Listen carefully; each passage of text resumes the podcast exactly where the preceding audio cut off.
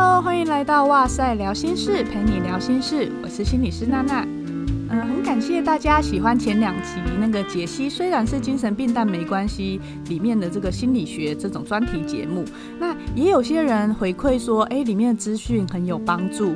所以如果啊之后大家啊有看到什么喜欢的影剧，想了解里面可能有哪些心理学的元素的话，也都欢迎推荐给我们哦。那前几天呢、是七夕，不知道大家都是怎么度过的呢？嗯，好像相较于二月的那个西洋情人节，大家好像比较不会过七月的哈。嗯，像我啊，结婚生小孩以后哈、啊，我都不会想到要过七夕。通常七月我们就是想到要拜中元节啊，还是七夕是不是要拜什么床母啊、七牛马啊之类的。啊，我老公呢？他在前几天说到最接近七夕的话，其实是在跟我讲科普。他说：“哎、七夕呀，不是明明就是农历七月七号，应该要是上弦月。可是啊，这些厂商啊要卖东西，牛郎织女的图后面都是那个月亮，都是满月，这不科学啊！什么巴拉巴拉巴拉的。”有些人呢，他就是会很注重生活中的仪式感。像我同事啊，他每逢情人节和生日，都会收到她老公订来一大束的花。那我们大家看到，其实都会觉得哇，他们感情很好啊，好羡慕哦，这样子。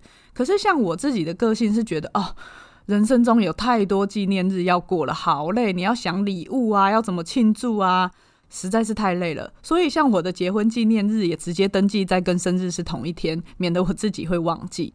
其实最重要在关系中的是知道自己想要的是什么，还有找到自己的定位。不只是婚姻夫妻相处，情侣也是一样。所以呢，今天就想跟大家来聊聊幸福关系的一些关键。我记得有一次啊，我和一个学妹出去吃饭聊天，然后她突然就提到说：“哎，很羡慕我和我老公刚好有共同的兴趣，可以一起做喜欢的事情，比如说像是运动啊、心理学推广啊之类的，就是给人家一种那种琴瑟和鸣的感觉。”然后我就有点吓到，想说：“哎，原来我们给人家这种感觉吗？”可是我也反思一下，说：“哎，真的是这样吗？一定要有相同的兴趣才可以吗？”其实啊，大家看到我可以上健身房运动啊，可以抛家弃子和姐妹出国跑马拉松，或是演讲、上课之类的，都是沟通和协调的结果。记得啊，在这一胎生产完大概两个月的时候，我就是有点心急，想要回到原来的状态这样子。所以有一次我在车上就抱怨说：“哦，我都没有空去运动啊，肉好松啊，什么什么的。”我老公听了就说：“我觉得你要自己安排时间呐。”哇，这一句当下一听到，整个火都上来了。我就想说，哎啊，我白天都在顾婴儿，晚上老大下课以后，我就是怎样煮饭、洗碗、做家事，然后帮他洗澡、哄睡觉完，哎，我自己也要睡啦，一天就过去了。我到底哪来的美国时间去运动？大家都是先安排自己想做的事，我就是顾小孩的最后一道防线呐。那还怪我自己不安排时间吗？当下听到的时候，情绪是有点生气，然后难过又很委屈的，甚至觉得说：“哦，难道我成为妈妈就只配这样子被粗糙的对待吗？”那当下当然就不想再讲话，自己生着闷气这样。可是到了下午啊，我情绪的强度有比较下降以后，我冷静下来，我就开始在思考这段对话里面的动力，会不会说，其实我先生听到我的这些，呃，我都没有去运动啊的这些抱怨的时候，听起来会很像在怪他。所以他的吸反射，也就是直接的有一点攻击，这样子怪我怪回来。那另外一个也有可能就是男生常常想到的是直接给建议，而不是先同理你或安抚你的情绪。那无论如何呢，总之我就是先自我反省。我就在想啊，说，呃，当我那样子抱怨的时候，另外一方其实并不知道要怎么样协助或是帮助我。你可能会觉得说，我不是讲了吗？我就是说我没有时间去运动啊。可是对方这样子听，就还是不知道你要什么时间去运动，所以他才会建议我安排时间啊。这就是点出来第一个重点，就是我们在关系中啊，常常啊会觉得说，哎，都在一起那么多年了，他还不知道我的个性吗？或者是会觉得大主大意的，很了解对方，要替另外一半做决定。但是其实谁也不是谁肚子里的蛔虫，那自己的需求应该是要自己争取的。我在心理治疗中，如果是处理到很多关系的问题，症结点也常常是卡在这边。事实上啊，人、啊、都是随着时间和所经历的事物不断成长的。那我们的想法和行为也会随着这些呃经验而有一些变动。以前呢、啊，之所以两个人在一起可以心有灵犀一点通，或许是因为彼此有很多的关注，然后聊天和陪伴的这个结果。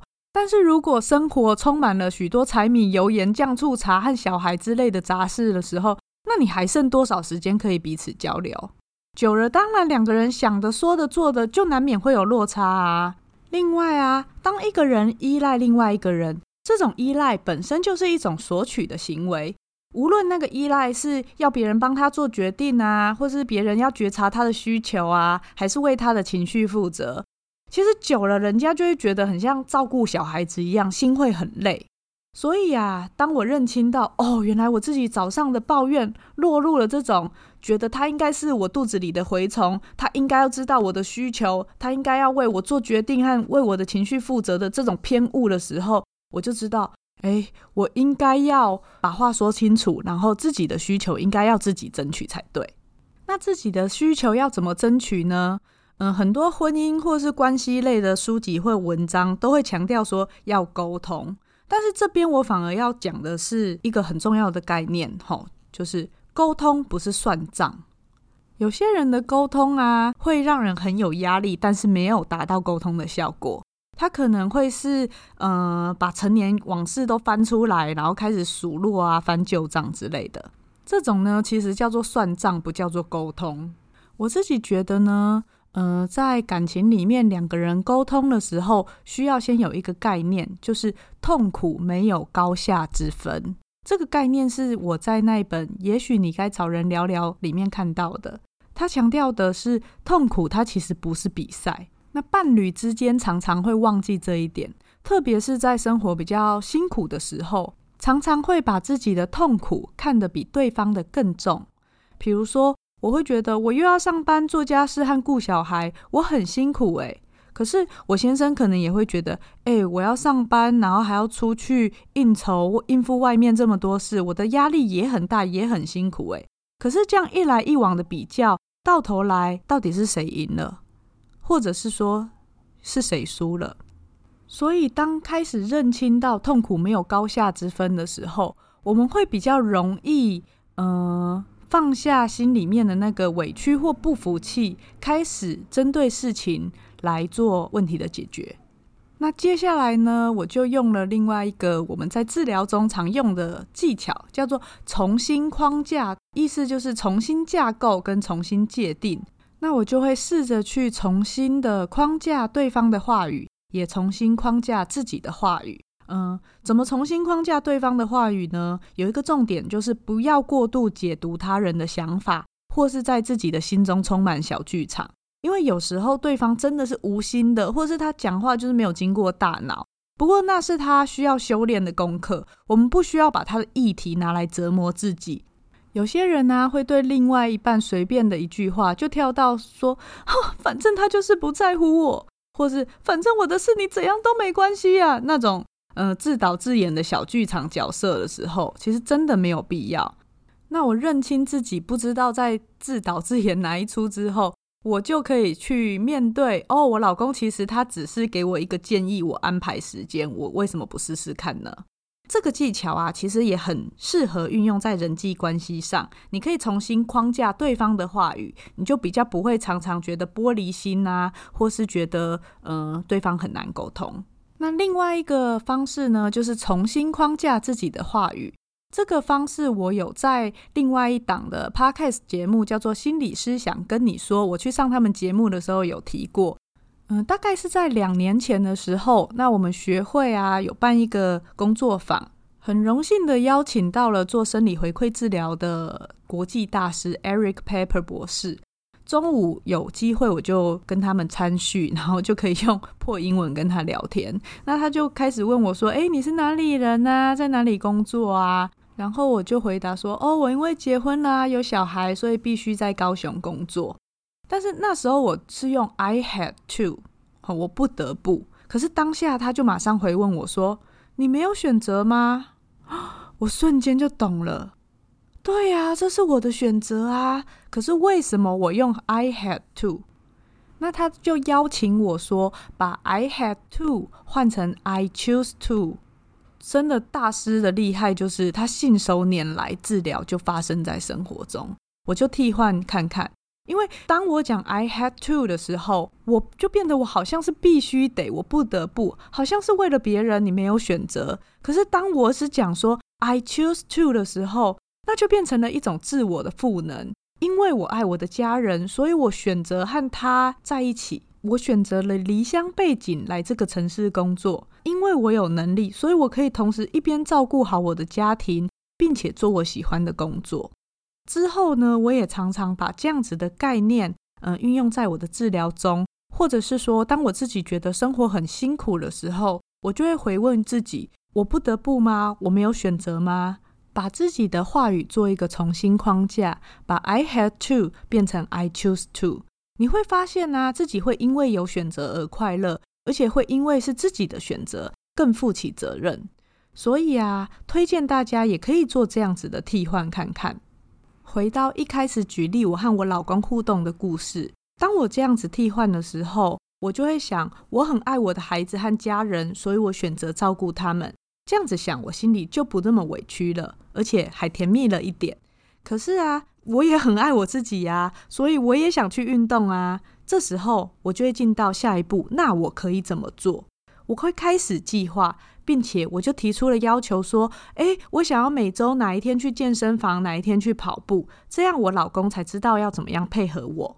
那前面跟各位听众分享这些，不是要大家一昧的委曲求全或是正向思考哦。而是跟大家分享说，怎么样子做思考上的转换，会比较容易将心比心的体谅。那怎么样子会比较顺利的沟通协调，然后彼此相心相惜。